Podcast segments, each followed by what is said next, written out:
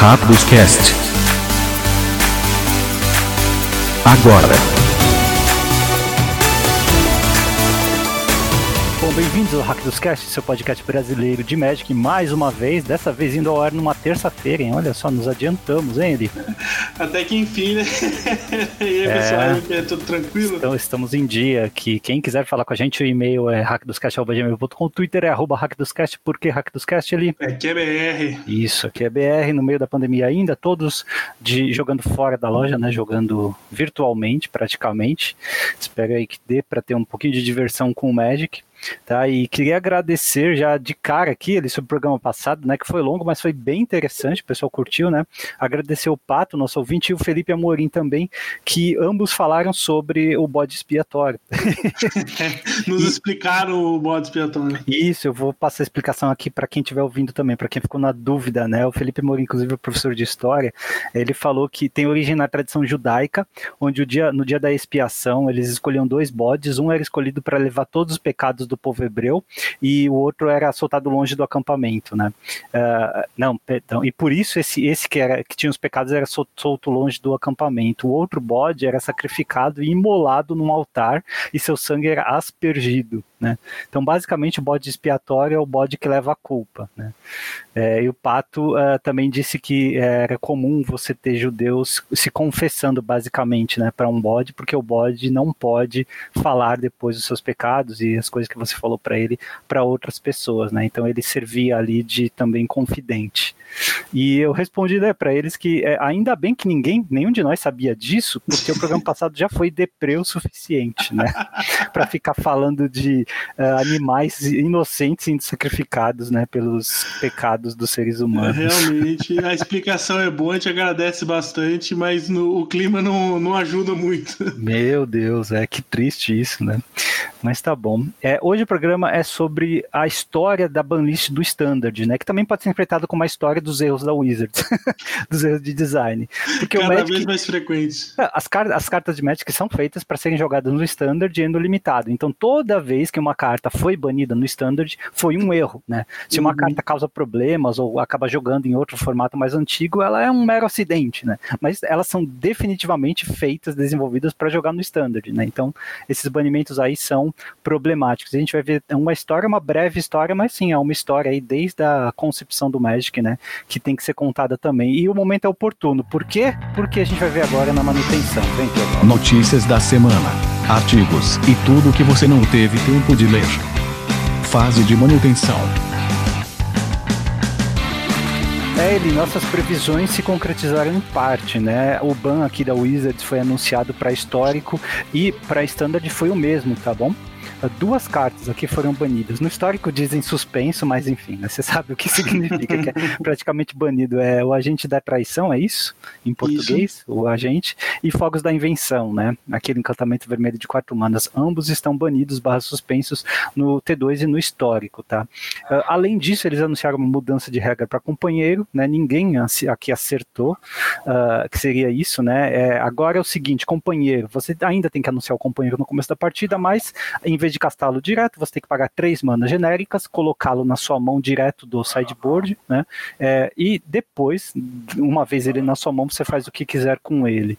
É, essa mudança, ela só deixa você fazer uma vez esse tipo de jogada, então, na prática, sim, você pode achar que ou colocaram um custo a, a, a mais de três manas em cada companheiro, ou é, colocaram essa, essa interação possível, essa janela de interação, né? Já que ele vai para sua mão por algum tempo tá bom?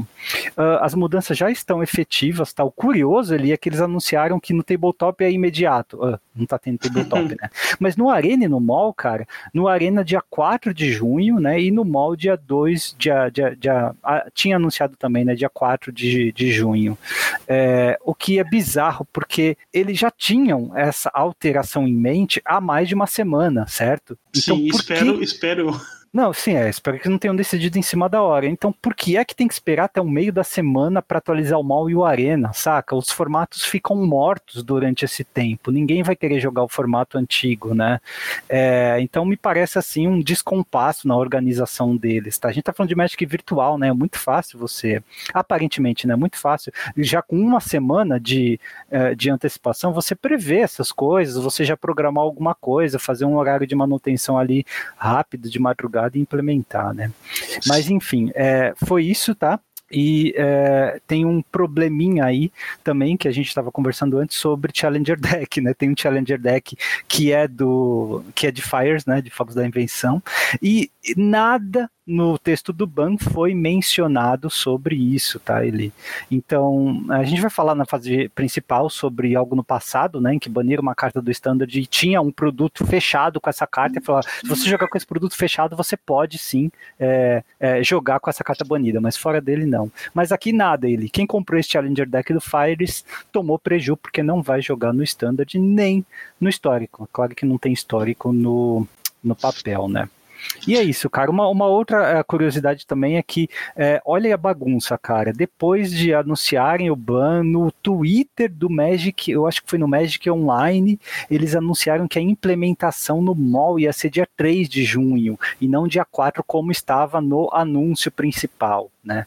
É, então, né, é, é, é, é, bizarro isso, né? É, uma bagunça, né? Se você não está seguindo as 15 redes sociais da Wizards ou um produtor de conteúdo maluco o suficiente para rastrear essa informação, você está perdido, né? É bizarro. Mas enfim, ele, os bans foram esperados, a mudança aí nos companheiros. O que, que você achou? Uh, eu, eu, particularmente, eu assim, eu entendo a mudança, ela traz uma uma melhoria no, no que a gente tinha, né? É, traz um imposto, né? Que a habilidade necessitava de uma, alguma mudança, né? Só que eu acho que assim eles basicamente extinguem a habilidade de, de companheiro sem tirar ela da, da, da, regra, né? Porque agora você paga três manas, não vejo nenhum companheiro que vale a pena, vai melhorar é, em termos de metagame, né? Porque a gente vai voltar um, um pouco no tempo e tentar é, melhorar o que a gente tem, mas assim, é, eu não sei se essa foi a melhor saída porque ela nerfou a habilidade em si. Foi né? um baita de um nerf na habilidade de companheiro, né? É, e o interessante é que isso não coloca uma errata nas cartas, então isso é muito bom, né? Sim, não, não vai confundir os jogadores. Mas eu acho que não inviabiliza, não, cara, porque você é, ainda tem uma baita vantagem de carta, saca? Então, nesses formatos mais fracos, como histórico, standard, né, ainda é muita vantagem você jogar de companheiro, principalmente companheiros como Yorion, né, que já é tem uma proposta de jogo de late game já, então... proporcionalmente de 5 para 8 manas não muda tanto como o Lurus, por exemplo, vai de 3, vai dobrar para 6, tá? Então eu acho que, é, é até curioso, né, que o, o Yorion provavelmente é o que mais se safa dessa mudança, é o que mais estava jogando antes, né? Então, e, e esse é o grande problema, tipo, você nerfou a habilidade e melhorou, melhorou não, e, e, piorou alguns mais do que outros. Isso foi ruim. Então você ah, atacou a habilidade, mas assim, você não vai resolver o problema. E o vai continuar jogando e o pior de tudo, ele vai continuar sendo é, o, o, mais jogado e agora sem um, um adversário tão forte. Não, mas eu, é um eu, eu, acho que o meta vai mudar o suficiente que não vai ter nada, não, assim, não dá para dizer que vai ter algum, é, algum deck que vai dominar o formato como o deck de Luca estava dominando, né, que acabou também sendo banido nesse, né, nessa interação. É, o, o Yorion ele pode ser o, até o único, o único companheiro ser, ser jogado do standard ali, mas contanto que você tem uma diversidade de decks, eu não vejo problema nenhum, cara. Ah, e eu sim. acho que é mais ou menos isso que vai acontecer. Talvez o Lurus apareça, porque Lurus também não era tão importante para o deck de, de cycling, né? Mas o deck de cycling ele pode continuar jogando com Lurus do mesmo jeito, né? É mesmo que você tenha que pagar três manas para colocar na sua mão e tudo, não tem problema não. Eu acho que esses dois decks, algum deck de Oro mais control deve jogar, Lurus também.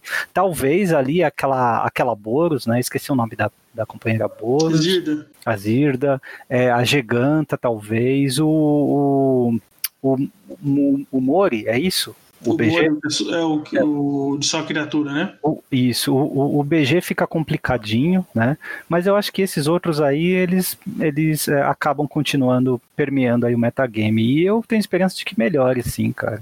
É, não, eu, eu também espero que melhore. Eu acho que é uma mudança. Eu, particularmente eu não gostei, eu acho que poderia ter sido melhor aplicado, mas enfim, ainda é melhor do que não fazer nada. Qual é a sua proposta para melhorar, então, a eu ainda, eu ainda acho que aquela de você comprar uma carta menos, que a gente estava comentando, mas se você tem companheiro, você é, começa com o jogo com uma carta menos. É, eu acho que, é minha aposta também, cara. É, é, eu, eu, acho eu que é mais justo na questão da vantagem de cartas. O, o imposto pago é, em certas situações pode não fazer diferença nenhuma, e esse é o problema. O fato de você ter uma carta mais sempre, mais que você pague mais. E quando você tira essa, essa vantagem, você equilibra o jogo. Entendeu?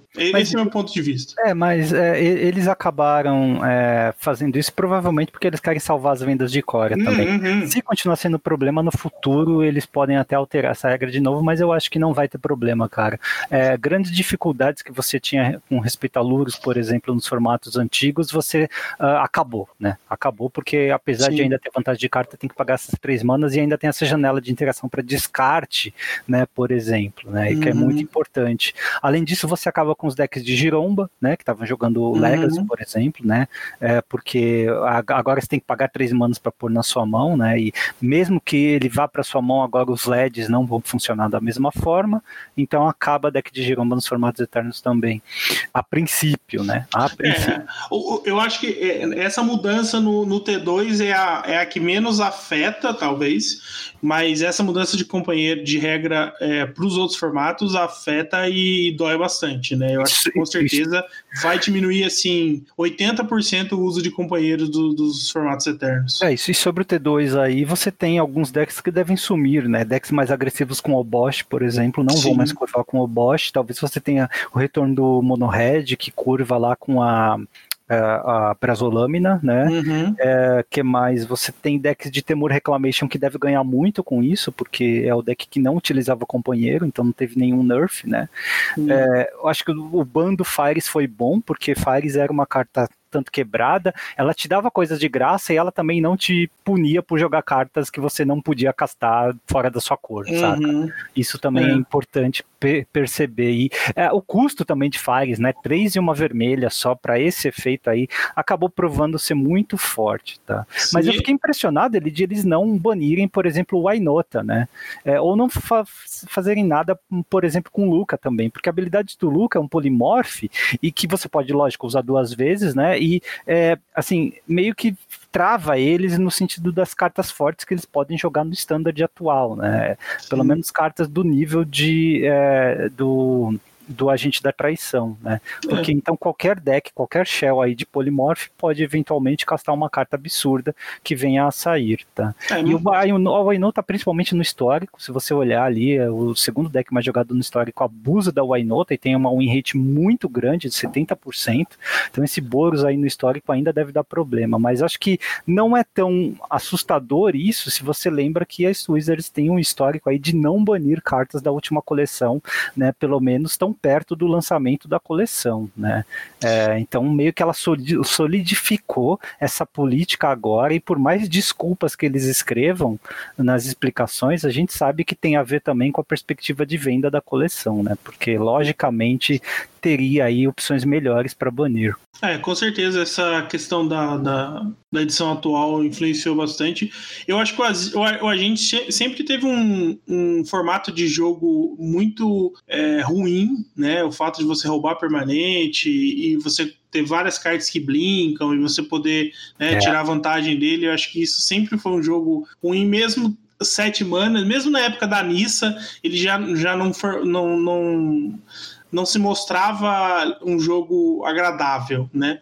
E Fogos, não, por mais que não seja é, uma carta de graça, né? É, você basicamente casta, né? As outras mágicas de graça e tem limitação do terreno, tudo, mas no geral acaba que pro, pro T2, né? é, as quatro manas dele, cinco manas do próximo turno já é basicamente tudo que você precisa, né? Então é, isso demorou para apresentar problemas. Né? A realidade é essa, a gente sempre falou que, que Fogos era uma carta que com certeza é, daria problema. Sobre a, as datas do Magic Online e Magic Arena, eu também não gostei nem um pouco. Fora a questão da confusão, você imagina que no Arena a efetivação das regras é, vai começar no dia 4. Os dois estão tá no dia 4, né? O, o... É, o mal vem, vem dia 3, né? Você não, não pode olhar o, anúncio, o anúncio oficial da Wizards, porque depois foi lançado um tweet, eu acho que foi na conta do Magic Online, não lembro, né? Dizendo que ia ser um pouquinho antes, né? A efetivação. No... Não, é que, por exemplo, no, no Arena, os dois estão no mesmo dia, dia 4. É, mas no mall você tem a atualização das banidas no dia 1 e, e as regras de companheiro no dia 3, né?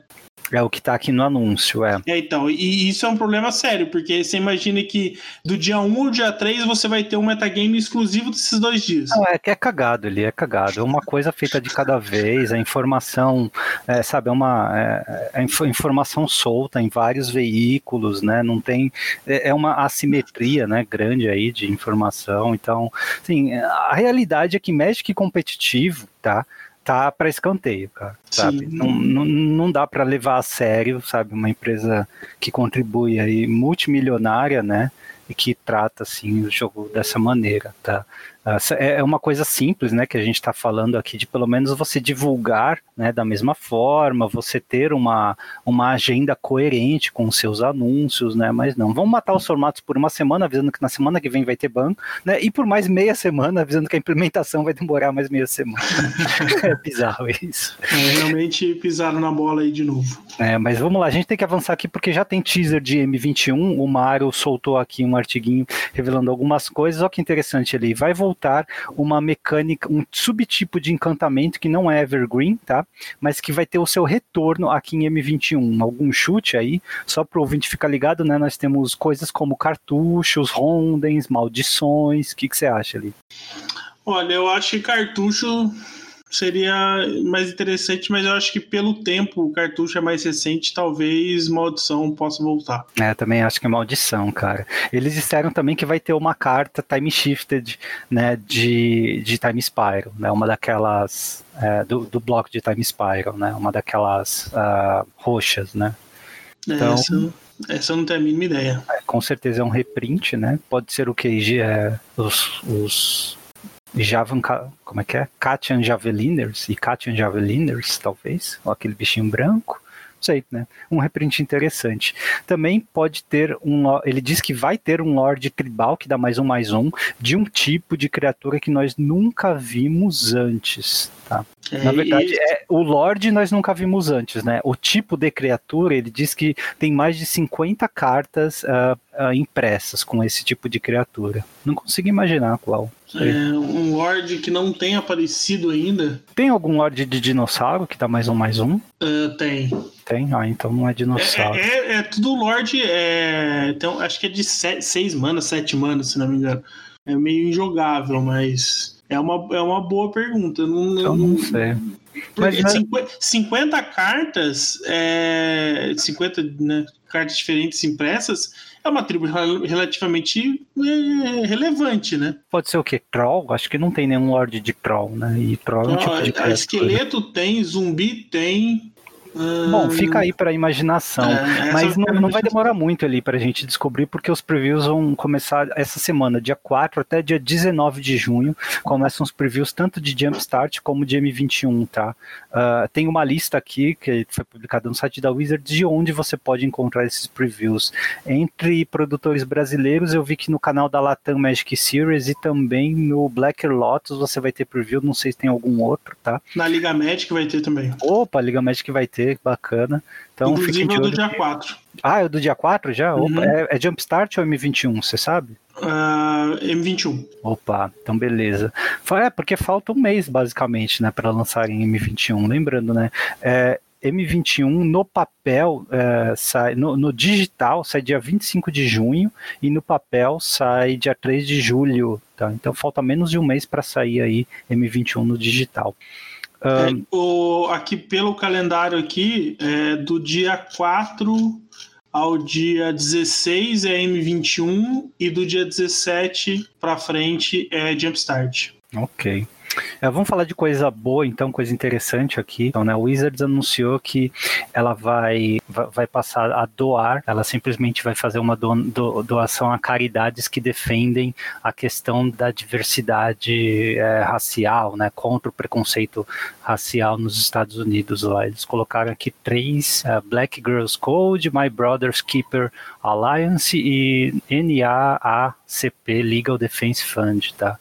Uh, por conta de tudo que está acontecendo nos Estados Unidos, né? Uh, achei interessante isso, porque tem que falar quando a empresa faz algo bom, né? E eles não colocaram nada que é relativo à vinda de Secret Lair, nem nada, eles também não falaram valor, né? Mas eles disseram que nós defendemos a, a, o direito das pessoas de se manifestarem e achamos uma injustiça o que é feito né, com a segregação aí. Então, vamos fazer nossa parte do ano. Então, achei bem interessante, isso tem que ser ressaltado também. Né? É bem da política da empresa. Só que lembrando que nós falamos no programa passado, ele, a gente quer acreditar que a empresa é como se fosse uma pessoa, né? Que tem, né, é coerente, tem, tem, tem bons modos, né, boa educação, bons valores, mas assim, o único objetivo da empresa é fazer dinheiro, né? Então uhum. a gente vê é, ações como essa que nos trazem próximos da empresa, mas também vemos ações como Secret Lairs e é, Double Masters, né, coisas desse tipo que também nos afastam, porque são práticas que lembram é, práticas predatórias de loot box dessas empresas aí de, de jogos digitais, né? Então, a gente não quer acreditar que a Wizards seja assim, mas é, né? Então, é, mas é. De, de, qualquer forma, ela está fazendo algo que vai fazer diferença na vida das pessoas, então isso é legal Sim. também. É, é, é, a parte capitalista, infelizmente, é, chateia bastante, mas eu acho que é, uma empresa desse porte e com alcance, né, é, que a Wizards tem, realmente passou da hora de, de realmente é, colocar isso em prática e fazer mais vezes, né? Não esperar algo tão sério quanto isso. E, nesse momento que a gente está, né? Acho que isso é, não pode ser feito só para aparecer, realmente tem que é, ter algo engajado, né? Ser, ser, algo que aconteça naturalmente com uma frequência maior, né? Tem que ser um negócio que está ali todo, toda, todo mês ali relembrando os, pro, os projetos que tem feito, né? A gente tem o projeto do Jacó, que, por exemplo, não é o caso da injustiça racial, né? Apesar que, de certa forma, influencia, mas eu acho que ela é, precisa realmente ajudar esse tipo de iniciativa para minimizar esses problemas de, de, minoria que a gente tem não só nos Estados Unidos e com certeza aqui no Brasil também. E deixa eu falar, dá um Regis Treves aqui no estômago toda vez que a gente fala em racial, porque somos todos a mesma raça, né? Mas é, fizemos a tradução literal aqui do que eles colocaram, sim, né? Sim. E do, do, do, que é utilizado para se referenciar a esse tipo de coisa atualmente. Mas sempre dá um desgosto, sabe? Como se a gente estivesse falando de é, povos alienígenas, né? Mas sim, não tem nada a ver.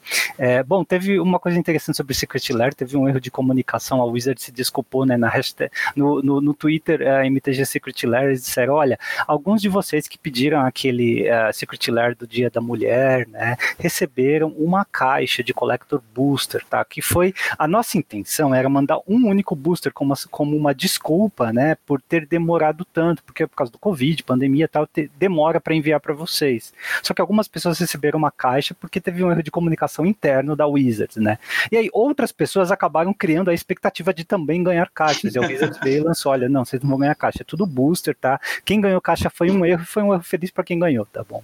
Foi isso. É, o que a gente não ouviu ainda foi uma manifestação da Wizards sobre o Austin Bustavich, né? Aquele jogador que foi banido completamente do Magic. Uh, ele tá postando updates aqui dia a dia, mas sim, não teve nenhuma resposta da Wizards. Pelo jeito, a Wizards não deve voltar atrás no caso dele, o que é bem triste, né, ele, porque a punição foi bem severa né? E ele não fez nada que assim fosse completamente uh, injusto, né? Ele simplesmente revelou ali. Eu entendo que a Wizards tem que se defender, mas também dessa maneira é, é zoado, né? O Ifro, o, o o Ifro, o jogador uh, que está na, tá na Rivals, inclusive, né, o Eric Froley, que ele escreveu um textão aqui, né, publicou no Twitter também, uh, sobre a posição dele quanto a isso, né, também basicamente, né, condenando essa atitude da Wizards, o que eu achei interessante. Tá, é, mas... eu, tava, eu tava assistindo essa semana uns vídeos do, do Frank Lepore, ah, e. E ele, e ele comentou assim: ele, ele não é muito polêmico, ele não gosta muito de entrar, mas ele, ele tá sempre ativo em, em, mídias sociais e tal, né? Então ele sempre comenta sobre esses assuntos aí na, na, nos vídeos dele, na verdade, da live, né? Que vai pro YouTube. Ele comentou sobre isso do, do Busavic e ele falou que assim, o que ele fica chateado é que o trabalho do cara era fazer streaming, né, produzir conteúdo de forma audiovisual e a Wizards cortou isso dele, sabe? Tipo, ele tava no meio de uma live e ele perdeu o acesso, sabe? Então, assim, isso é muito triste. Acho que poderia ter sido conduzido de uma outra forma, ter dado oportunidades para que o assunto fosse resolvido e não de uma forma definitiva e Com certeza, brutal, assim, assim. A, a, Wizards tinha que fazer alguma coisa, né? Ela não é uma pessoa. A gente está falando de uma pessoa perdoa a outra, sim. é uma empresa, então tem que ser profissional, tem suas diretrizes e tal. É, agora, não precisava, né? Então, inclusive foi num domingo, né, que foi feito sim, isso, foi muito, foram muito rápidos para agir, severamente, inclusive. Acho que não tem questão aí sobre o, a mão pesada da que a Wizards teve aí, né? Mas enfim. Uh, o, tem, uh, a, a, Wizards publicou aqui, deixa eu ver aqui, fui, fui, eu que coloquei isso? Ah, não, foi sobre o. Isso aqui é o seguinte, né? Tem. É, Espera-se, né, que nesse ano de 2020 todos os eventos uh, grandes sejam cancelados, tá? Não a temporada, os eventos, tá? O Wizards foi, o, o Vilhedo, inclusive, uh, comentou aqui no último aviso deles, né, sobre eventos competitivos grandes, tá? É, na temporada, nem todos os eventos serão cancelados. Por exemplo, vai ter uma temporada que vai cobrir metade de 2020 e metade de 2021, né? Essa temporada profissional, entre aspas, não foi cancelada, por, pelo menos por enquanto, né? Foram só os eventos grandes. E a própria Wizards falou, em 2021 a gente quer voltar com um evento uh, local, tá? Uh, tabletop, tá? Não significa que voltaremos com eventos grandes e regionais como Magic Fests ainda em 2021, tá? É, provavelmente, se a Channel Fireboy Events falhar, né, eles vão precisar de algum tempo para encontrar uma substituta, né, para ter certeza de que não vai ter problema nos países, para estimar a quantidade de pessoas que vão comparecer nesses eventos. Então, não ficaria assim muito surpreso se no primeiro semestre de 2021 não tiver Magic Fest aqui no Brasil, ou na América do Sul inteira, tá? É, eu, eu, acho que é justo, né, que seja feito é, com procedido com cautela, assim, né? A gente não sabe como o, o mundo vai se comportar, né, quando essa essa fase mais grave aí da, da pandemia passar mas eu acho justo. E agora, essa questão da, da, da, da China Fireball Events ainda tá uma incógnita, né? Não tem nada oficial em relação a isso. Mas a gente imagina, a gente já, já, já, a gente já conversava sobre isso no ano passado, né? De os, os Magic Fest ser controlada localmente, né? Então, eu acredito que a temporada de 2021 vai ser um recomeço pro, pro Magic profissional, né? E esses encontros de Magic que a gente tem. E eu espero que seja trabalhado de uma forma que atenda melhor o público, né? Então, quando você tem localmente, né, você tem essas empresas locais cuidando, talvez você tenha mais cuidado e mais atenção para realmente trabalhar num evento que agrade, né? Que seja ah, mais a cara das pessoas que participam, né? Deus te ouça, ele. Só lembrando, então, Magic Fest deste ano estão todas canceladas, tá? É, os qualifiers do Arena de fim de semana continuam até agosto. Depois de agosto, eles vão informar como será a temporada de Zendikar, tá? Uh, e por último, né, é aquela questão, será que tem a ver com a falência da Channel Fireball Events? É, porque tá tudo convergindo para isso, tá? Bom, uhum. falando de Channel Fireball Events, o LSV publicou um vídeo, né, falando sobre o Mythic Markets, tá? É para quem não sabe, Mythic Markets é uma ferramenta, é, é, um grupo, né, como se fosse um grupo de investimentos, né, que você pode entrar e é, especular em cima de coisas colecionáveis, tá? Nesse caso, Magic, tá? E ele foi muito criticado por conta disso. Enfim, a gente fala muito disso aqui porque brasileiro normalmente não tem dinheiro para manter um deck model, tá? Vai ter dinheiro para ficar especulando nas coisas. Mas eu vou deixar aqui o artigo dele que responde a essas críticas para quem tiver interesse nesse mercado, tá bom? De né, nesse mercado de coisas colecionáveis aqui. É uma boa notícia aqui para o Brasil, para o Magic brasileiro em geral, né? O Willie Edel, né? fez 7-0 no segundo dia do Magic Arena, do Arena Open, né? E ganhou sim os dois 2 mil dólares de premiação, hein? É, o, o formato do torneio permitia que mais pessoas ganhassem, então a gente não pode dizer que ele foi o único campeão, né? É, mas é muito legal ver, né, que pelo menos um brasileiro conseguiu. Tivemos vários colegas, né, aqui, inclusive Eduardo, nosso ouvinte, conseguiu passar para o dia 2 aí, né, jogando melhor de um, e no segundo dia o com, jogando melhor de dois com esse deck que ele colocou aqui no Twitter, tá? Eu vou deixar o link aqui para quem quiser ver, um deck de mutação, uh, UG mutação, tá? Com um plano de sideboard ainda, hein? Ele conseguiu vencer, ele tava com companheiro também, que tava usando o humor de companheiro mas ele conseguiu vencer os 2 mil dólares ali, que hoje dá o quê? Dá mais de 10 mil reais, é muito legal, isso porque ele tá aposentado, em ele. É, pra você ver, né? monstro. Man, mancha quase nada, né, rapazinho? é, bom, agora o meta vai mudar muito, né? Então só interessa a ver pra gente quando saírem as novas listas, né? Mas enfim, o deck dele é bem interessante, ele foi numa pegada bem é, contra o deck de Luca uh, e Orion, né? Que eu achei legal. O plano de sideboard dele envolvia trazer 12 cartas do sideboard. 12 cartas do side. Bom, é, falando de Magic Online agora, ele rapidinho, é, o Peasant Cubo vai estar tá disponível para quem quiser jogar um cubo aí. Se você quiser cubar, vai ser dia, entre, entre os dias 3 e 10 de junho, tá? Peasant é aquele formato que só permite comuns e incomuns. É um pauper estendido para as incomuns também, tá? É um cubo interessante com win conditions melhores do que o pauper cubo, tá? Uh, e se você não curte planinalta, se você não curte aquelas mágicas combosas, né, que você vê em decks de Storm, por exemplo, uh, em, enfim, né, é, jogadas muito poderosas, Power 9 e tal, esse é um cubo bem interessante para você, tá? E ainda sendo comuns e incomuns, né, permite aí algumas interações tribais também, né? Bem baseado em criatura. Então, é um cubo super interessante, tá bom? Tomara que Guerra da Centelha não tenha afetado esse a lista de cubo e enchido de planinauta em comum aí. É verdade, né? Tem os planinautas incomuns de Guerra da Centelha. Bem lembrado. Meu mindset ainda tá antes disso, né? acho que apaguei Guerra da Centelha. Da é, então, que a gente não. É, é, é, normal não pensar muito nisso, né? Mas... Exato. Uh, e uma outra coisa, né? Todas as cartas de Commander 2020 já foram introduzidas no Magic Online, mas você só pode ter acesso a elas abrindo Treasure Chests, tá? Por isso que algumas estão bem caras. Preços e tendências. O mercado do Magic. Aqui, no Hack dos Cast. Bom, voltando a falar de Double Master, tudo bem, só sai em agosto, dia 7, tá? Mas, né, é, esquecemos de falar que ele traz uma edição VIP também, que é como se fosse o Collector Booster, tá? Eles, é, é meio que o Collector Booster da edição, nós não temos mais detalhes, mas já aparece venda para esse tal VIP Edition, né? É, por 92 dólares, entre 90 e 100 dólares cada booster ele, tá? A caixa em si, né, vem com quatro boosters apenas, tá? É, e o, a caixa está por 370 dólares, isso dá uns mil, mais de 1.500 reais, né? Uh, e é uma caixa que vem quatro boosters. E o que vem nesses boosters?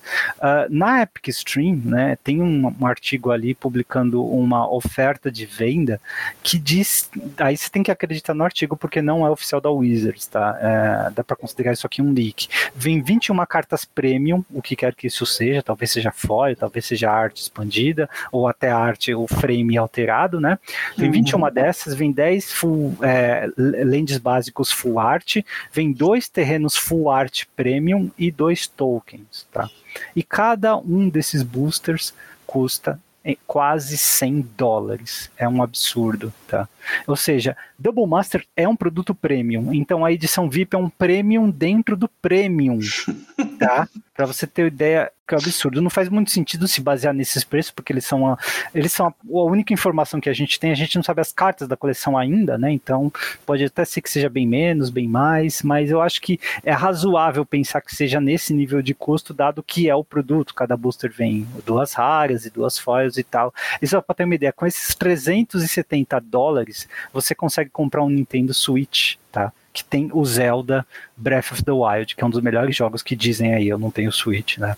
Só pra você ter uma ideia. Se você tiver na opção de comprar um ou outro, não tenha dúvida, tá? Compre o Nintendo Switch. Compre o Switch, com certeza. Vai divertir por muito mais horas, né? E, e, ainda tem mais opções do que fazer, tem uma replayability, né? Uma rejogabilidade muito maior. Uh, me parece ali um, assim, aquilo que eu falei antes, cara, tem elementos né, de táticas predatórias que você identifica nas loot boxes, nessas empresas que tomam pau o tempo todo, né, em jogos virtuais principalmente, tá? Uh, o imediatismo, tá? Ah, você tem um dia, 24 horas para comprar o Secret Lair, senão você perde, tá? Essa coisa de produtos premium, um premium atrás do outro, tá? E é, esse tipo de prática, ela preda em cima de quem é compulsivo. Tem gente que sim compra por compulsão ou de viciados, tá? Eu coleciono, eu preciso ter tudo, então eu vou dedicar cada vez uma parte maior do meu orçamento a isso, tá? Se você é assim ou conhece uma dessas pessoas, eu oriento a buscar ajuda, tá? Porque não é algo que vai fazer bem para você ou para quem você conhece no longo prazo pode trazer satisfações momentâneas, mas esse tipo de consumismo acelerado, tá? Ele só é bom no fim das contas para a empresa que está te drenando, tá?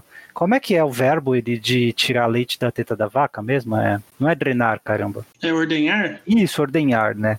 É, é, você está sendo ordenhado, né, por uma empresa que está com esse, esse desse público específico em vista, né?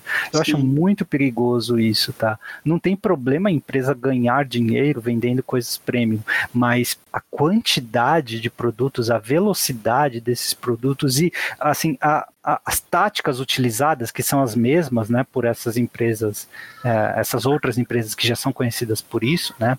Elas nos fazem concluir que o, o, o plano de negócios da Wizards está caminhando para isso. Né? Isso é perigoso para o futuro do jogo, porque aí você fica muito dependente do ganho né, de advindo né, do ordenhamento, é isso? É. O ordenhamento dessas vacas leiteiras aí. E principalmente porque isso incentiva comportamentos de compulsão, comportamentos viciosos. Isso não é saudável para ninguém, tá? Uh, então tenhamos cuidado aí. Só para você ter uma ideia, números, vamos falar de números, né? Esse ano temos quantos produtos que entram no T2? Quatro. Quatro, Quatro. coleções, certo? Uhum. Quantos produtos de boosters, além desses, nós temos? Quatro também, né? O Mystery, Jumpstart, uh, Double Masters e Commander Legends, que sai no final do ano, são mais quatro.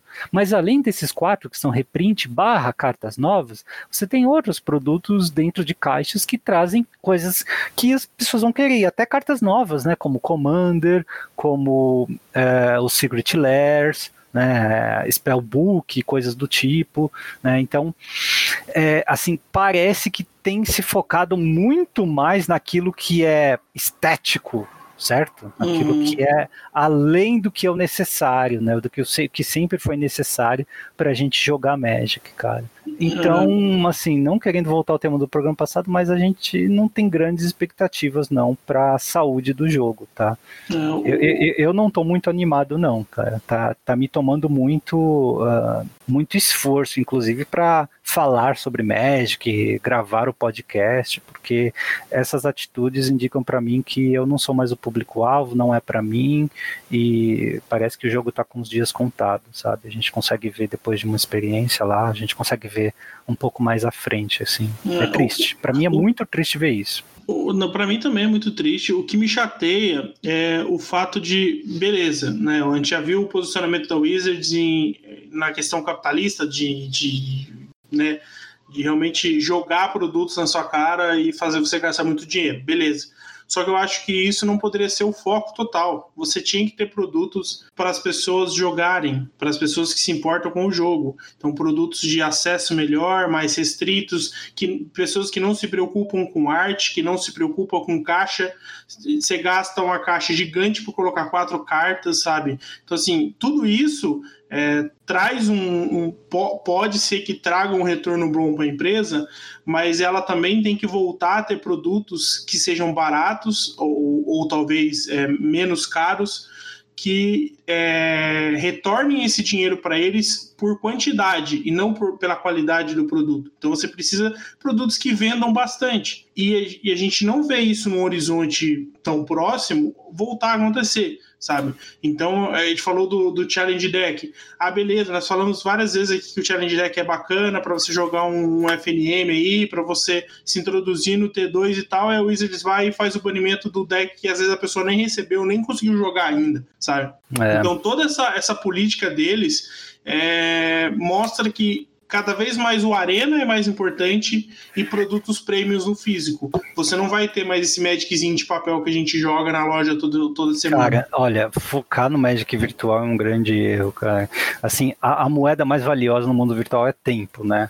E assim, você não pode pedir que a gente gaste muito tempo, dinheiro mesmo, num, num, em um único jogo, porque é, assim, as empresas desse mundo estão brigando com um dente, cara. As, assim, você teve ó, o Gwent jogo do, de carta, só falando de jogo de carta, o Gwent ficou gratuito na Steam, né, que é o jogo de carta do Witcher.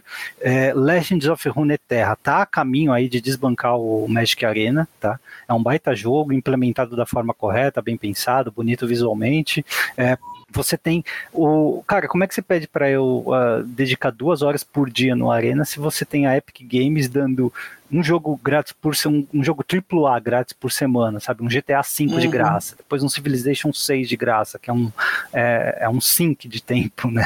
É, os Batmans, né? Game of the Year, vários Batmans de graça. Borderlands saiu semana passada. Borderlands agora, de graça. Sabe? Não, não dá, né? É, essas empresas não pedem nada, não pedem investimento nenhum e dão para você horas e horas de diversão. Então não é um mundo em que você vai conquistar e manter a sua soberania durante muito tempo, não. Mais do que nunca, cara, o Magic de papel ele é importante, ele vai continuar sendo importante para sobrevivência. Acho que um baita é ficar apostando no mundo virtual, sabe?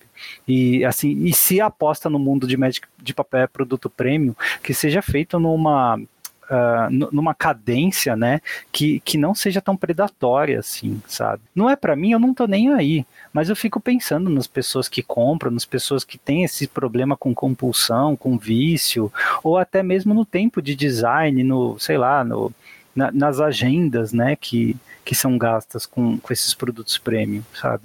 E do, da mesma forma, né, a existência de produtos premium, ela só é interessante porque existe uma demanda reprimida propositalmente, né? Você lança o que é uma Fatland dentro de um Secret Lair, que é para ser lançado agora 12 de junho, né, daqui a 10 dias, isso aí é lançado porque propositalmente foi criada essa demanda, saca? Então quem queria reprint de Fatland no standard não vai ter, porque é do interesse deles, né, que exista essa falta de Fatlands no mercado, que existe o desejo de comprar para eles lançarem produtos premium. Então, as duas coisas se intercalam, né? Quem, que, quem quer jogar um Magic mais suave, mais raiz, né, comprando cartas no mínimo valor possível, sem pimpar nada, com essa, essa compulsão de ficar lançando produtos premium. Acho isso muito, muito ruim. Não, o que me deixa chateado é que o jogador de Magic ele é muito passional, ele é um cara que adora o jogo sabe? Você vê pessoa, pessoal antigo aí, pessoal que joga Legacy, que joga Modern há um bom tempo, sabe? O pessoal que realmente gosta do jogo. E se tivesse produtos, por mais que fossem caros, mas que atendessem à necessidade do formato, a necessidade daquilo que a pessoa gosta, a pessoa ia gastar. Se fosse um produto é, justo, né, em termos de preço, sem nada visual, que vendesse Fatland e pudesse jogar só no, no Modern que fosse, já ia ter muita gente comprando. Você imagina se isso tivesse acesso via T2, etc, sabe? Então, é, tá se gastando tanto tempo e tanto recurso para fazer algo bonito, tá se esquecendo do jogo. Isso é, é muito ruim, sabe? É, Durante é muito tempo você tinha apenas três sets sendo lançados por ano, né? Um core set sendo lançado a cada dois anos, mas ainda assim mantendo três sets por ano. Não tinha esses produtos uh, regulares, né? De, de reprint ou de cartas novas, como Commander, e o jogo sobreviveu, né? O jogo uhum. viveu durante anos e anos assim, tá? Uh, e a gente comprava e vendia muito, Sim. né? E vendia por quê? Porque era cartinha nova, porque as pessoas queriam para melhorar seu deck, para jogar os dois ou três formatos que existiam na época, né? O Standard, o Extended e o Legacy barra Vintage, né? As pessoas queriam essas cartas e compravam, e ainda tinha o pessoal do limitado, né? Então o, jogo sobreviveu assim. Uh, eu consigo ver é, uma necessidade de aumentar esses ganhos, né? De aumentar a quantidade de produtos de atender outros públicos, mas eu não consigo uh, separar né, a quantidade de coisas sendo lançadas e essa demanda sendo criada propositalmente também como uma forma de aumentar os seus, seus ganhos além da capacidade de absorção desse mercado. Né? Então, é de novo aquilo, ele parece que estão comprometendo, comprometendo a saúde do jogo do, no longo prazo para ganhos imediatos. Né? Uhum. Isso é perigoso para quem tem milhares e milhares de reais em cartas paradas, porque se um dia esse jogo colapsar no papel, tá? Você vai perder o valor desse passivo que você tem, né? Uhum. Nem sei se é certo chamar passivo, acho que é, né? Desse passivo que você tem de milhares de reais guardado aí em casa. Ninguém vai querer comprar a sua, uhum. é, a sua masterpiece, né? Ou a sua carta de alfa, de beta, ou aquela promo de juiz, né? Uh, porque ninguém vai estar tá mais interessado no jogo, ninguém vai ter utilidade para essas cartas, né? É, se isso um dia acontecer, né? Vai ser ruim para todo mundo, tá? Então... Sim.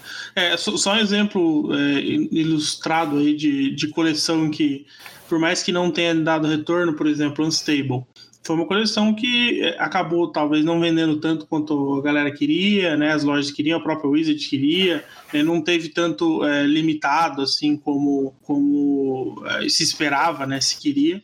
Mas, por exemplo, você comprava um booster que você podia draftar entre amigos, etc., de ter um, um limitado interessante, divertido, é. e você tinha é, terrenos é, que valiam basicamente o preço do booster. Então você pagava 15 reais num booster, comprando um terreno de entre 12 e 15, né? Se você tirasse ilha ou, ou os outros, e você ainda conseguia né, jogar. Então, por exemplo, eu peguei, peguei um monte de terreno assim é, em, em, campeonato, e às vezes em, em, ia lá comprava um booster para ajudar a loja.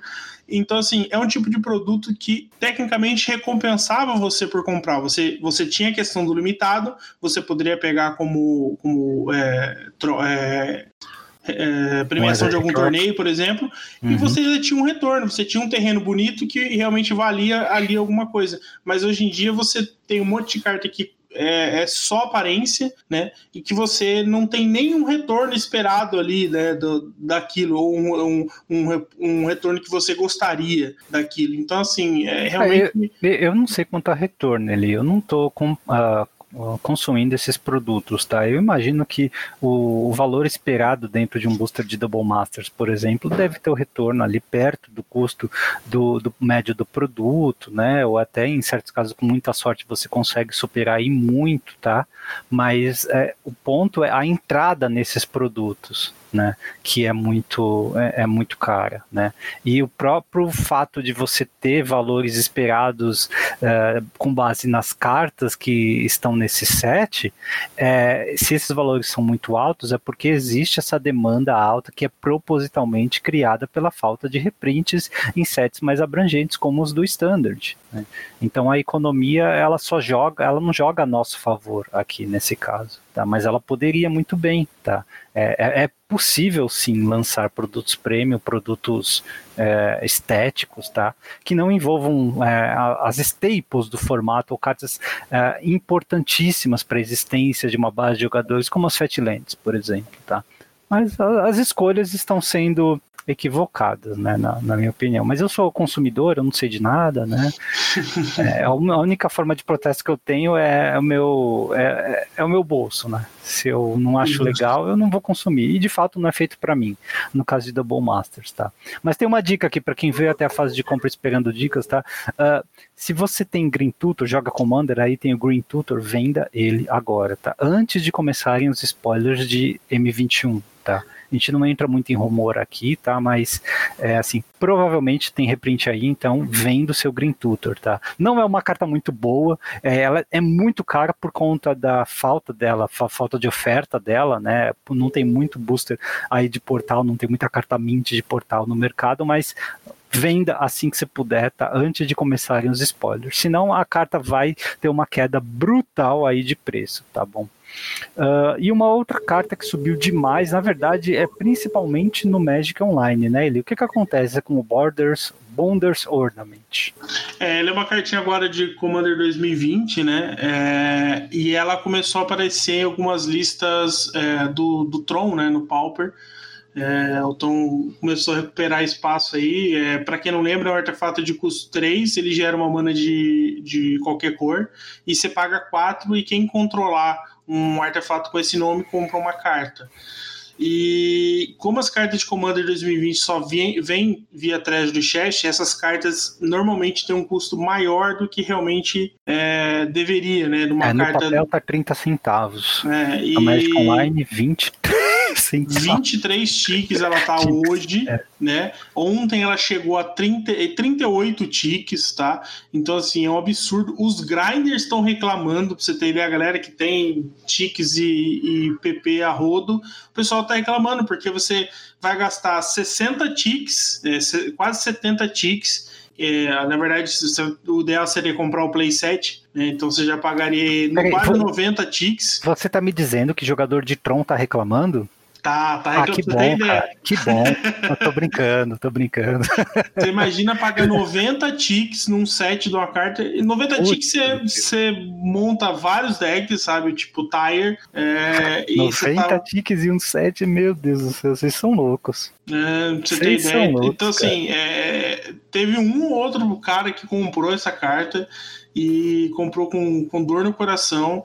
E infelizmente o MOL tá, tem essas coisas, né? Ou ele não dá pra fazer gente... o contrário de Redemption, não? Você comprar o Commander no papel, enviar pra Wizards eles colocam na tua conta do Magic Online, é mais barato, sim. Com certeza. Você imagina, né? 90 ticks vai dar quase 500 reais, você compra todos os Commanders e ganhava um playset de cada carta dela no, Cacetada, no cara. Bom, jogador de Tron, então, tem mais uma carta aí para fechar seu set. Bom, você disse que não é necessário para ganhar, né? Não é tão assim óbvio, né? Tão, tão necessário no deck de Tron, mas atualmente essa carta está bem posicionada no Tron, porque o próprio deck vai mudando de acordo com o metagame. E no metagame Sim. atual, essa carta, o Bonders Ornament, ele encaixa muito bem no deck. Ele, ele te ajuda a ganhar torneios, é isso, né? Sim, sim. Tá é, fez os últimos decks, inclusive no, no challenge desse final de semana, é, os Tron do top 8 já tinha essa carta ela, ela, é muito boa contra os decks de santuário, né? Os decks, os Squad da vida, o B e Mono Blue, que são decks que tentam predar o Tron e agora estão, além de serem rápidos, tem card advantage, né? Com o soft lock. E aí você é, tem no Tron agora uma carta que gera um card advantage interessante para tentar sobrepor essa vantagem desses decks. Então, o, o predador tentando, o, a presa tentando predar o predador aí. Caramba, quem diria uma mistura de uh, monólito com. Como é que é o nome daquela artefato, artefato ruim de quatro manas, paga quatro, vira, você compra uma carta? É, livro de não sei o que, não é? Livro de Latinão? Não. É, Jaindai, não é esse? Isso, isso. Tomo de Jaindai. É quem diria, né? Que uma mistura dessas duas cartas ia jogar tanto. Bom, hoje não tem fase de combate, porque não faz sentido analisar nada, né? Uh, já que todos os formatos vão mudar a partir da semana que vem, principalmente devido à mudança de companheiro. Então, vamos para. Fase principal. Toda semana um tópico diferente. Entrevistas. Top 10. Histórias. Bom, ele achei bem apropriado trazer esse tema, que é o histórico das, das mudanças na lista de banidas e restritas do Standard, né? Uh, o Standard começou em 95 e quando ele foi criado, cara, ele foi criado com a mesma lista de banidas e restritas do Vintage, tá bom? Então, uh, e ainda em 95 foram adicionadas duas cartas à lista de restritas, tá? Balance, equilíbrio, né? E Orbis Urana que é, que é justificado, né? Uma outra carta foi banida também dá para entender que se chama canal, né? também, também dá para entender. Também dá para entender. Uh, em 96 você teve cartas, uma carta banida que foi Mind Twist, tá? Uma mana mais X, descarta X aleatoriamente. Uh, teve mais cartas restritas aqui, quatro restritas: Black Vise, Prensa Negra, Land Tax, Imposto Territorial, Hint Turret, né? E Strip Mine tudo bem, essa dá para entender também, né? Uh, teve duas cartas desrestritas em 1996, a Bengala de Feldon e, e, e Recall. Não é Ancestral Recall, tá? É só Recall. Para quem não lembra, Recall é uma carta de. foi lançada pela primeira vez em Legends, né? Mas foi reprintada lá em quinta edição e sexta edição também, né? É uma mana mais duas X uma azul mais duas X, né? E você descarta X cartas, depois retorna do seu cemitério para sua mão. É, cada carta descartada dessa maneira e você exila isso aqui. Então é uma forma de você ficar voltando cartas do cemitério para sua mão. E Bengala de Feldo é para remover cemitérios, né? É para você, perdão, para você embaralhar cemitério no seu grimório. Dá, dá, uma ajudada, né? É, todas essas cartas aqui são clássicas de quem jogou nessa época, né? E também são cartas, a maioria delas, né? Cartas muito fortes. E em 97 eles tiveram uma mudança ele, em que todas as cartas restritas passaram a ser banidas, tá? Eles começaram a tratar mais ou menos o T2 como se fosse o Legacy de hoje, tá? Você não tem nada restrito. Ou vai ser banido ou vai ser permitido, tá? E assim que veio essa mudança, eles baniram Orbis Urana, tá? Que dá para entender também, né? Sim. Não é uma carta que deixa o jogo muito legal. É, Orbis Urano havia sido restrito anteriormente, mas aqui passou a ser banido, né? E todas as outras restritas também passaram a ser banidas. Bom, chegamos a 1998, ali, um ano crítico, né? Onde você teve o lançamento aí da saga de Urza e tivemos duas cartas banidas nesse ano inteiro, cara. Academia Tolariana e Windfall. É... É, cartas fraquinhas. Dá para entender perfeitamente também, né? A gente falou de Dex Combo aqui, então. As duas azuis, né? Por algum motivo. Azul quase no 95% dos banimentos são azuis. Por que será, né? E chegamos em 99 que tivemos o tal do combo Winter, né? Que é, deu para ver aqui que no Standard também teve sua repercussão, tá bom? O que, que aconteceu? É, o standard ele chegou em um ponto em que decks de combo estavam dominando e os combos eram muito opressivos, tá? Então a Wizards precisou tomar ação, né? Então em 99 nós tivemos banidos Dream Halls, tá? Uh, Earthcraft, modelagem da Terra, né? Flutuador, que saiu agora em Commander, Pétala de Lotus, imagina Pétala de Lotus no Standard, Pesadelo Recorrente, Mente sobre Matéria e Time Spiral. Tá. Imagina o T2 dessa época, ele, que absurdo era jogar com essas cartas, tá? E ainda mais, em 99 é que você teve uma das coisas mais bizarras da história dessa lista, que foi o Memory Jar, que ele foi banido retroativamente no meio de março, tá? Foi bizarro isso, cara. É, já... Banimento retroativo, já. Banimento retroativo. É, e depois ele nós ficamos cinco anos sem mudanças nessa lista. Por quê? Porque o pessoal da Wizards foi quase que é, todo o design da Wizards né, foi quase que demitido por conta dos erros de saga de Urza, né? E aí eles começaram a corrigir, a ser mais criteriosos no power level das cartas, sabe? E isso era outra época, né? Na época em que existia. Tô começando a ver um vislumbre da realidade. Mas aí eles meio que uh, erraram a mão cinco anos depois, em 2004, cara. Em 2004 você tinha Mirrodin sendo lançado, o bloco original de Mirrodin. E aí Skull Clamp saiu e lógico que foi banido, né? Skull Clamp dá mais um, menos um. Né? Se fosse mais um, mais um, seria menos mal. Mas como dava mais um, menos um, né, acabou sendo banido. É a única carta banida em 2004. É, é, é, muita gente fala que alguém digitou errado, né? Não, ele, eles. Uh, originalmente essa carta dava mais um mais um, mas eles decidiram que ela era boa demais, assim. Sim, é realmente. Então eles decidiram dar mais um menos um para corrigir a carta, entre aspas. Isso, realmente. Vamos, vamos deixar ela pior. Aí aconteceu isso.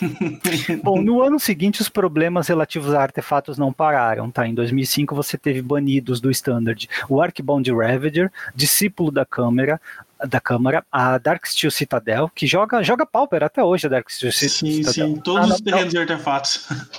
Ela, ela saiu como comum, né? É porque sim. originalmente ela não era comum, né? Ela era incomum lá em ah, não, ela era comum. Não, era comum já. É. é. verdade, é verdade. Todos é, eram comum. E aí todos aqueles terrenos artefatos, né? Ancient Dam, Great Furnace, City of Synod, Tree of Tales e Vault of Whispers, que, é, que são aqueles terrenos artefatos, mas que servem como terrenos básicos, né? Lá de, do, do bloco de Mirrodin. Todos eles foram banidos no Standard porque o Affinity quase que quebrou o Magic, né? É uma daquelas coisas que quase matou o Magic. As pessoas não iam mais em evento, cara você ter uma ideia, né? É, é, podia ter, é, acho que Mirrodin poderia ter sido uma coleção que poderia ter banido a coleção inteira, quase. Sim, foi uma época bem zoada. E assim, era, era ou Affinity ou Affinity, sabe? É, é, foi uma época bem, bem bizarra, assim, erros grotescos de design e a mecânica em si, né, muito uh, tóxica dentro do formato, né. Mas é. aí, olha, a gente pode dizer que eles aprenderam sua lição, porque demorou seis anos até banirem uma outra coisa no standard, tá. Então nós tivemos seis anos aí navegando suavemente, né, através de Ravnica, da Ravnica original, depois do bloco de espiral temporal, Cold Snap, né? tivemos a introdução de planinautas e de cartas míticas e não teve problema nenhum, né? nesse aspecto, pelo menos, de impregnar o standard. O bloco de Alara foi legal, até que tivemos é, o Callblade. Né? O Callblade uhum. foi um dos decks uh, standard mais influentes, mais importantes, mais fortes da, da história. Tá? Uh, era muito baseado em vantagem de carta e utilizava uma ferramenta que não estava mais, não tinha nada parecido à disposição dos jogadores naquela época, que é o Jace Mind Sculptor. Né? Então, em 2011, você teve não só o Jace Mind Sculptor, mas também o Stoneforge Mystic banidos, tá? E porque ambos estavam no mesmo deck opressivo e você tinha o Stoneforge Mystic no mesmo formato em que você tinha disponível uh, espadas e Battle Skull. você tinha um cubo Idiota, em forma de formato construído. É, é, basicamente um deck Legacy, né, dentro do Standard. E o curioso de 2011 é que ambos foram banidos, só que a Wizards nessa época lançava um produto chamado Event Deck, né, que era como se fosse um Challenger Deck de hoje, igualzinho, tá? Uh, um deck fechado na caixa para você pegar e jogar. E um dos Challenger Decks tinha essas duas cartas, tá? Uh, era, era uma versão bem mais uh, fraca do Callblade, né? Mas tinha lá. E o que, que eles falaram? Olha, a gente tá banindo essas duas cartas, mas se você entrar num torneio, num GP, né, num Pro Tour, com exatamente a lista do deck que tá nesse uh, event deck aí, uh, você pode jogar com essas cartas, tá? Então é um remendo, cara, é uma coisa meio porca, né? Mas foi necessária para não tirar o, o valor das pessoas que compraram a caixa com o deck, tá?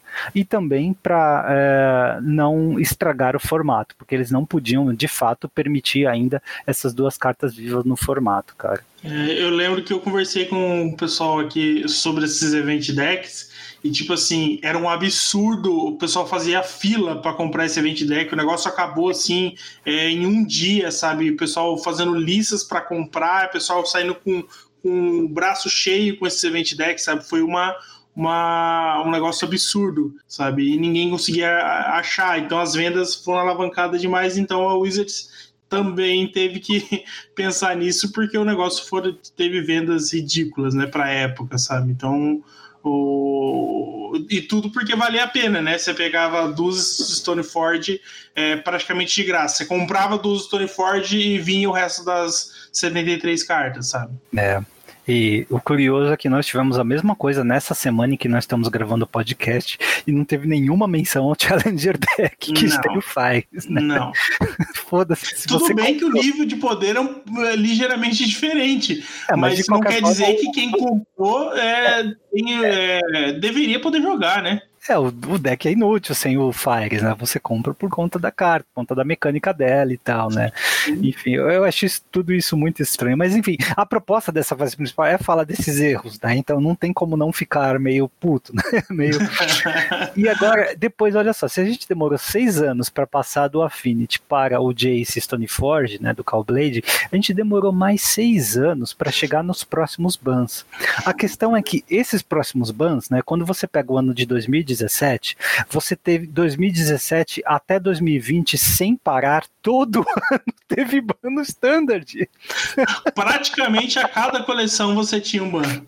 E eu falei aqui, poxa, parece que a Wizards aprendeu, né? Em 99, com o Combo Winter, passou cinco anos até banirem algo. Depois, é, em 2005, passou mais seis anos até banirem algo. Depois, o Callblade, seis anos até chegar 2017. Mas agora parece que não, né? O curioso é que, assim, a gente começa a ver o que é o Fire, né? Que nós falamos no programa passado, esse amp aí de Power Level, que cagada que deu no Standard, né? Em 2017, para quem não lembra, você teve Enraku, Fim Prometido, o Cóptero do Contrabandista que praticamente não viveu no standard, tá? Porque ele, eles. Engraçado, né? A gente falou do, do Skull Clamp ali. Foi a primeira vez que a gente teve um contato com. É, uh, equipamentos, né? E eles uhum. provaram que não sabiam fazer equipamentos certo. Né? Eles não, não, não conseguiam dimensionar certo. O bando Jace em 2011 também, apesar de eles terem feito planinautas antes, eles não sabiam fazer planinautas míticos de alto power level da maneira certa. Né? Eles fizeram uma carta que até hoje é quebrada. Né? E aqui o, o cóptero do contrabandista é a primeira, a primeira vez que eles fizeram é, é, veículos. Né? E eles também erraram a mão. Né? Então, 2017, o Magic tinha mais de 20 anos já, né? tinha 23 anos.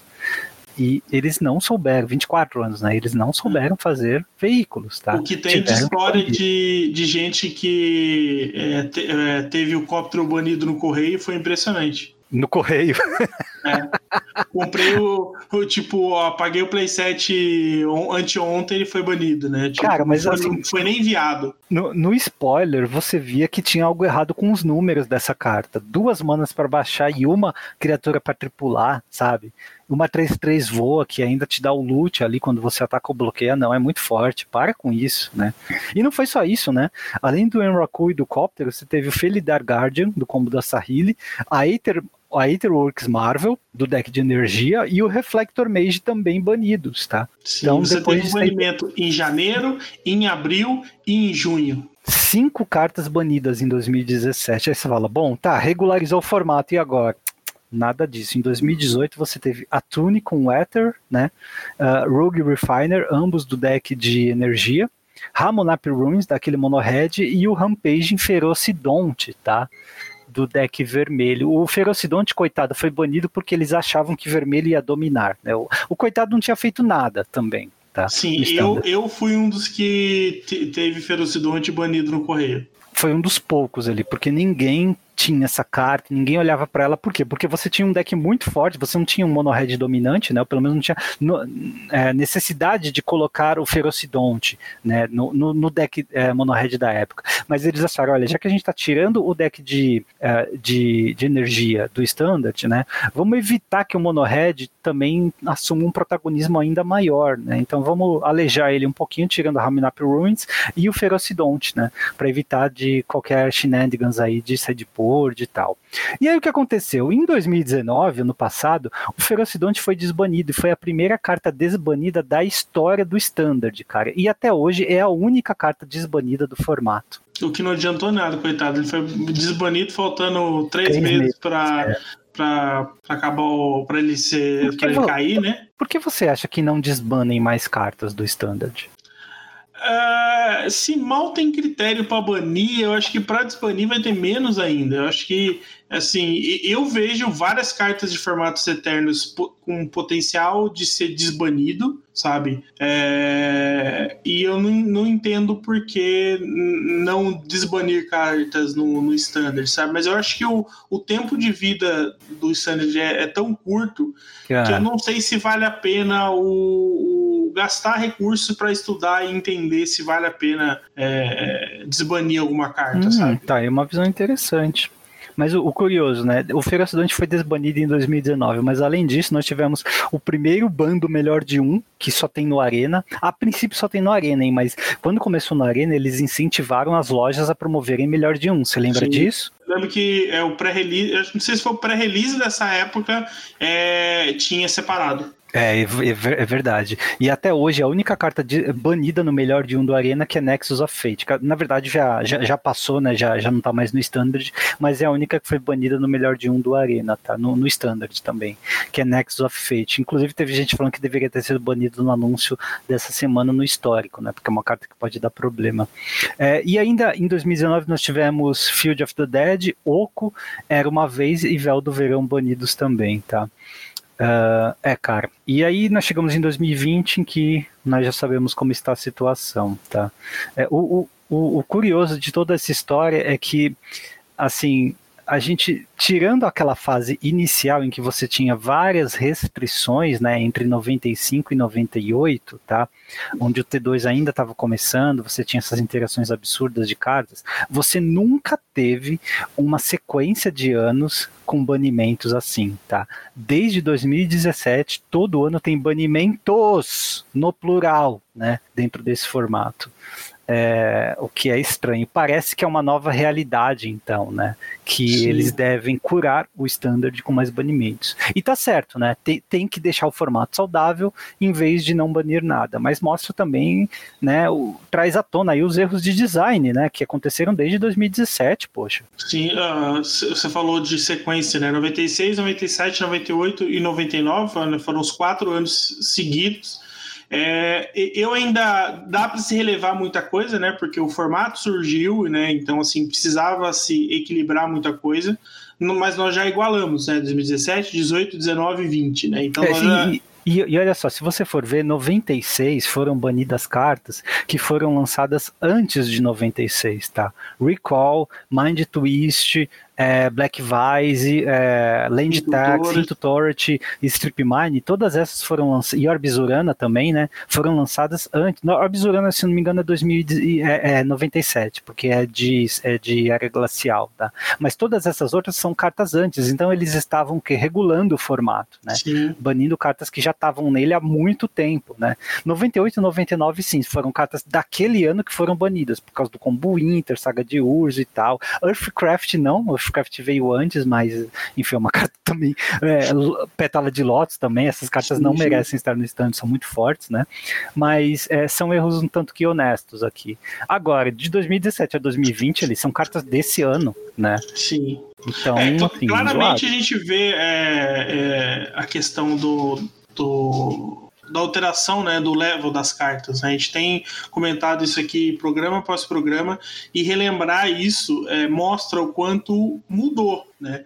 Agora, sim, a minha preocupação é que não é uma mudança que a gente está vendo é, se normalizar, se assentar e, e começar a entrar no trilho sabe? Então, por exemplo, a gente está vendo agora é, ser com o banimento de Fires e de Agente da Traição cartas de um ano atrás. Isso é um problema, sabe? Porque, assim, é... primeiro pela, pela no... o novo posicionamento de não vou banir cartas que acabaram de sair para manter é. as vendas da minha coleção.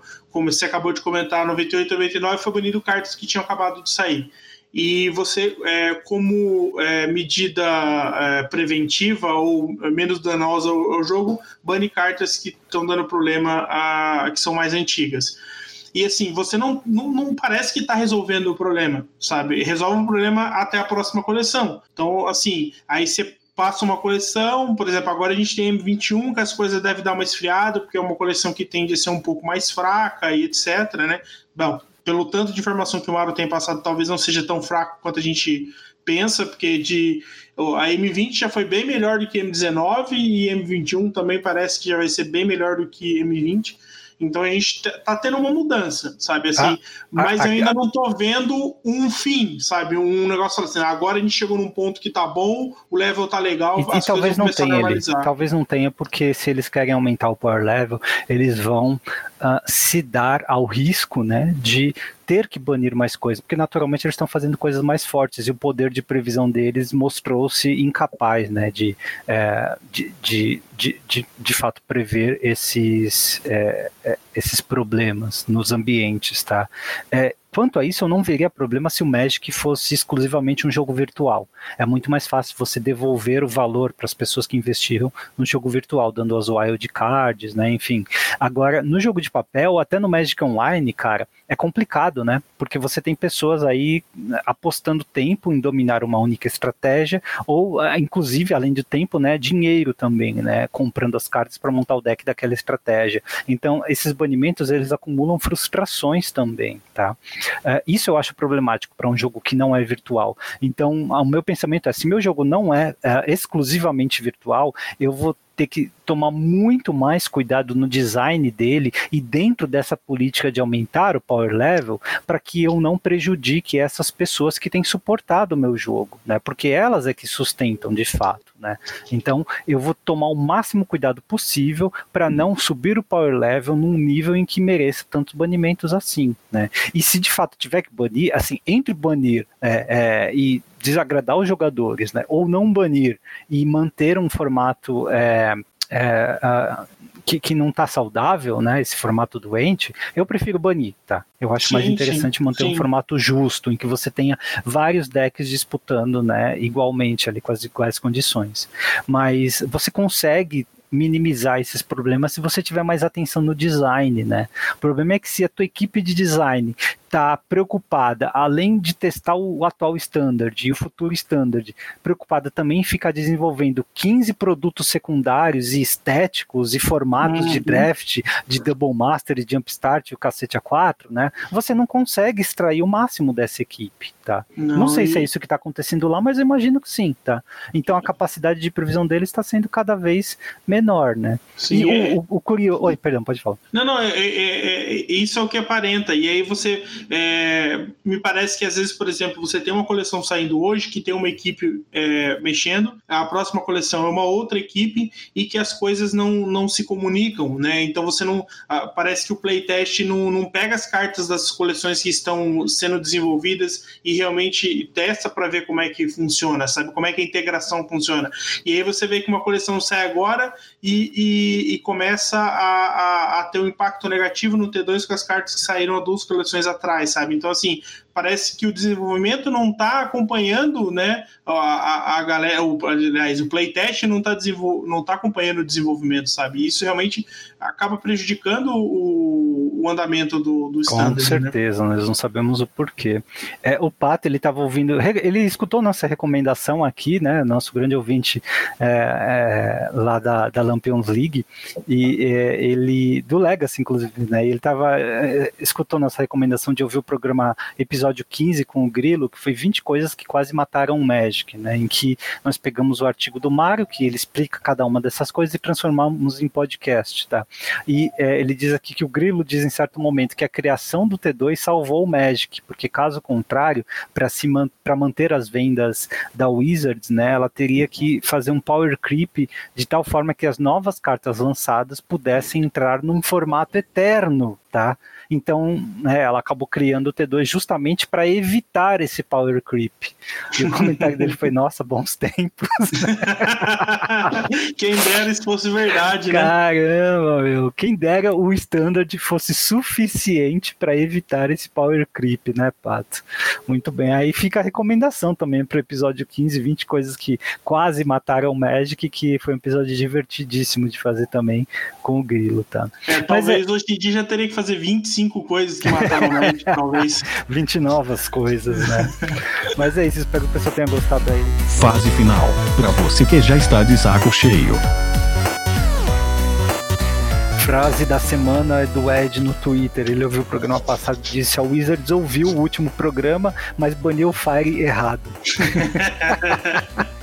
Realmente. Sensacional. o Fire errado e tomou, tomou um tiro de, é, não, mas assim, eu acho que o Fire foi, foi certo ter banido, porque esse é, Fogos da Invenção foi uma carta um tanto injusta, né? É, ela, ela, produzia padrões de jogo que não eram muito saudáveis, não. Sim, sim, sim. Mas há de se argumentar aí também que faltou que uma olhada para o Luca, é, né, talvez uma olhada mais criteriosa para os companheiros. Né, essas cartas de core estão ganhando um passe livre aí, não estão indo para o paredão, né, porque elas são de core, o que é um tanto hum. preocupante. E agora falta um mês para esse formato acabar, menos de um mês, né, Eli, para a entrada de M21. Então não sei se ainda vai gerar muito interesse, tá? Mas de, de, qualquer forma, né, os decks que terminarem essa temporada no topo, eles vão ser a base para a gente analisar o metagame com a entrada de M21, né? Então tá aí um motivo para quem joga arena, principalmente, né, ou até as ligas do standard, do, do mall, ficar de olho no que vai acontecer, tá? E tentar até prever, né, estratégias, tal, tentar dominar um pouquinho desse meta meta. Só isso, tá? Porque de resto tem o histórico também, mas falta, tem tempo ainda, né, pro, pro, pra gente ter campeonato é, competitivo dentro desse formato, mas enfim, é isso. Sim, vamos ver o que, o que nos espera aí desse, desse novo T2 aí, né? É. Eu queria aproveitar e fazer uma, uma pequena recomendação aqui de, claro, de, mano, de série que eu tenho assistido bastante aí com a, com a esposa nessas, nessa quarentena da vida. Na verdade, não é uma série só, são várias. É, para quem já ouviu falar da, da série Arrow, né, que conta a história do Arqueiro Verde aí, é, a, o canal, acho que é CW, se não me engano, nos Estados Unidos, ela criou um que eles chamam de Arrowverse. Seria um universo de várias séries que, que tem é, ligação, né? As quatro mais conhecidas é o Arrow, o Flash, hum a Supergirl e o Legends of Tomorrow. É, eu tenho. Inclusive, tem, tem crossovers das, das séries todos os anos, né? Arrow, se não me engano, acabou nessa temporada, mas a partir da quarta temporada de, do Arrow, todo ano tem um crossover com as séries. Primeiro, as, os dois primeiros anos foi só Arrow e Flash, e agora, é, na temporada que eu tô assistindo, que é a a segunda temporada da Supergirl e do Legends, você tem um episódio, um, um, episódio em cada série que é uma sequência, né? Eles formam um, um episódio gigante. E o né? Flash pode entrar a qualquer momento nesses episódios? Pode, pode. Na verdade, ele, ele, ele, entra nos momentos que menos eh, você imagina. Ele então, aparece então, lá. Então, o Flash tem Flash? O Flash, Flash tem Flash. E assim, é, é claro que é, você imagina, o Arrow ainda é mais ok, porque tem alguns superpoderes que aparecem e tal, mas nada mais é do que um cara tirando flecha, né? Então é o é arqueiro mais, tipo, verde, né? É o arqueiro verde. Como é, é que é o nome dele? É... é Oliver Queen. Isso, Oliver Queen. É. E aí, por exemplo, o Flash já é um pouco mais complexo, porque tem a questão do efeito da super velocidade e tal, mas assim, é, os efeitos são bem ok. Agora, Supergirl e Legends of Tomorrow tipo assim, é, Supergirl só tem é, gente com superpoder, né? Então é, é fogo pra tudo, tudo, quanto é lado, todo mundo voa e etc. E Legends uhum. of Tomorrow é, fala muito sobre viagem no tempo, né? Então é, eu acho que, assim, no geral, as séries foram muito bem feitas. Supergirl, por mais que você é, perceba, claro, que tem aquela corda, né? Aquele, aquele equipamento que puxa, né? Os, os, os dublês, os atores, hum. para poder né, fazer o um movimento de, de. Mas, assim, é, você é, tem a sensação realmente que existe um voo ali, sabe? E a parte de ambientação do Legends of Tomorrow, porque eles vão desde 1700 e pouco até 2100 e pouco, sabe? Então, assim, tem toda uma ambientação do da, da realidade e tal, assim, eu acho que para uma série de TV, de TV aberta, inclusive, é muito competente a forma como eles fazem, e assim, realmente dá gosto de assistir série de, de super-herói, porque realmente eles conseguem trabalhar bem, e a parte dos, dos crossovers é sensacional, você poder ver os, os, os, a interação, né, desses desses super-heróis, né? Eu acabei de assistir há pouco tempo, o Flash apareceu no episódio do Supergirl.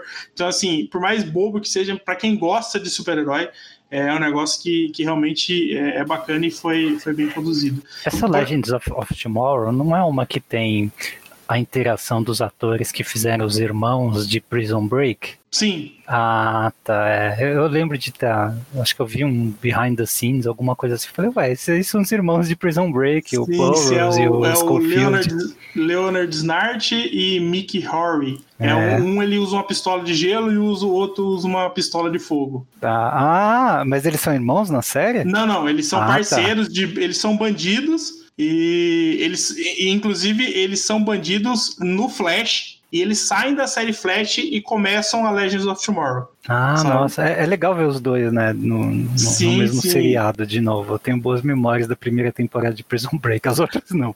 Da primeira sim. mas, mas parece legal porque são, são. A gente ouviu falar que são séries competentes, né? Sim, é, e que elas se intercalam, né?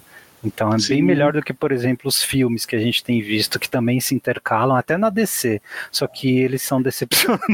Sim, sim. Não, e, tipo assim, e são todos personagens da DC, né? E a gente tá vendo alguns fracassos dos filmes da DC e você tá vendo é, filmes competentes, é, séries competentes sendo feitas. Por exemplo, para mim, o personagem, o ator que faz o Flash, o Grant Gustin, é bem melhor do que o Ezra Miller como o Flash. Então, para mim, se, ele, se o Ezra Miller quiser sair, poderia sair e colocar o Flash da série. Por que diabo diabos não chamaram o ator que tá na série de TV para fazer o flash do filme, pô? Então, né, tem isso também. Eu acho Cacete. que realmente poderia ser. É, a série do Supergirl tem o Superman, né? Que ele aparece. É, e é o mesmo ator? É o Henry não, Cavill? Não, não é, né?